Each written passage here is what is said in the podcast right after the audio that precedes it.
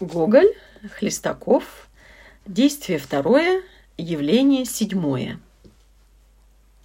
Хлестаков, потом Осип. Хлестаков. Право, как будто и не ел. Только что разохотился. Если бы мелочь, послать бы на рынок купить хоть сайку.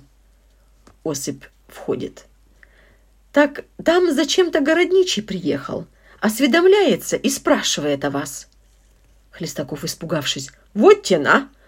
Эко бестия, трактирщик, успел уже пожаловаться.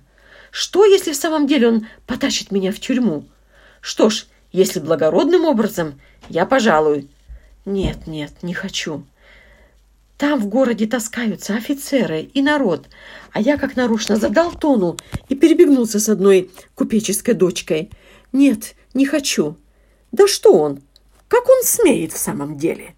Что я ему? Разве купец или ремесленник? Бодрится и выпрямляется. Да я ему прямо скажу. Как вы смеете? Как вы... У дверей вертится ручка, Хлестаков бледнеет и съеживается.